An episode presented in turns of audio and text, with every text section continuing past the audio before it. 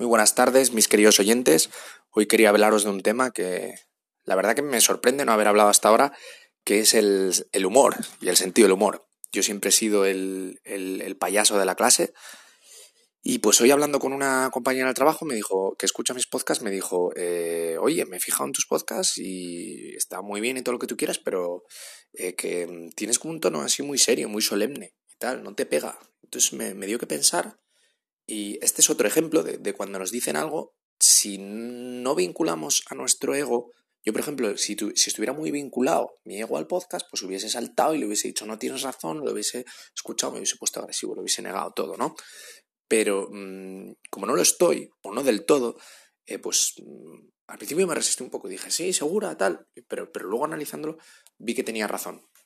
Entonces de esto va lo que estamos hablando en este podcast. Hay que liberarse del condicionamiento para entender lo que nos dicen las personas y adquirir ese conocimiento, esa verdad, para mejorar. Entonces yo me di cuenta que tenía razón y lo analicé y dije, pero ¿por qué tengo un tono tan serio, no?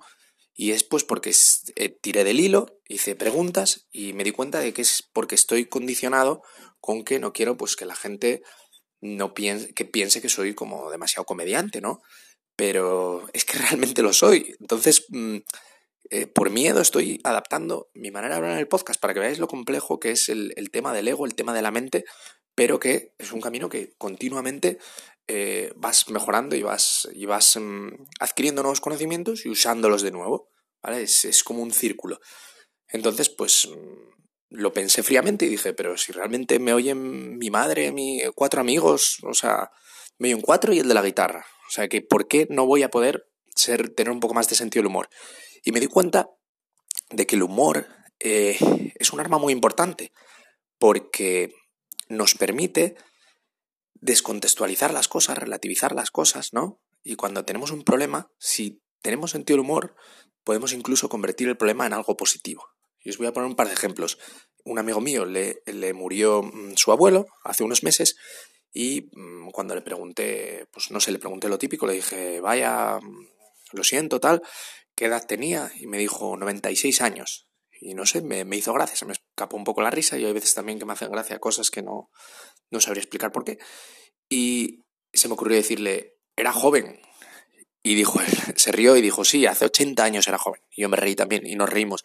Y, y fue un momento como especial porque de, de, de, algo que es triste sacamos alegría a través del humor.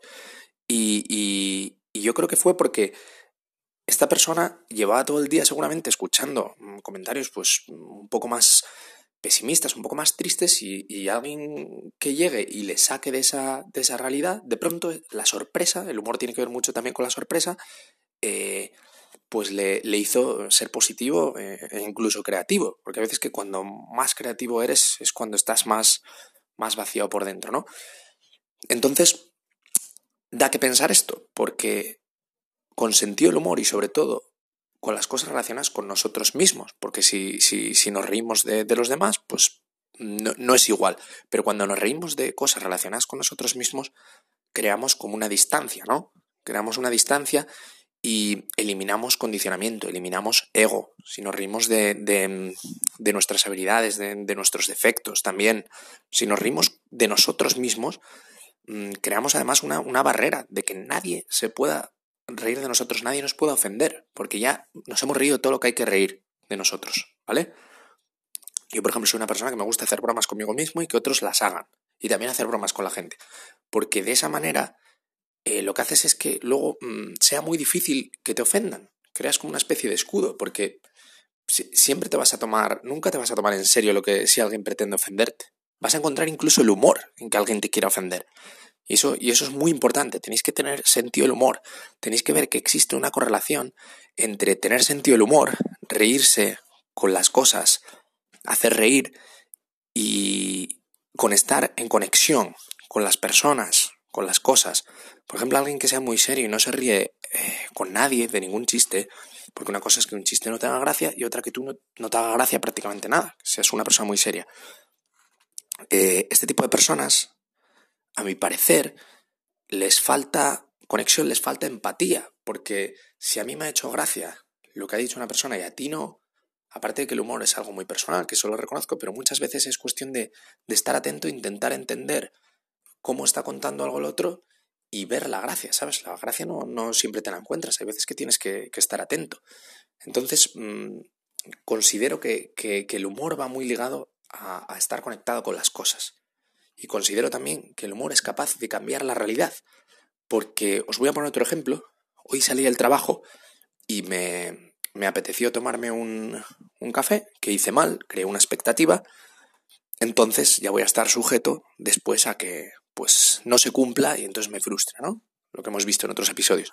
Pero bueno, me apeteció un café y salí de trabajar y entonces pues iba por la carretera y tenía ganas de llegar a casa para tomármelo.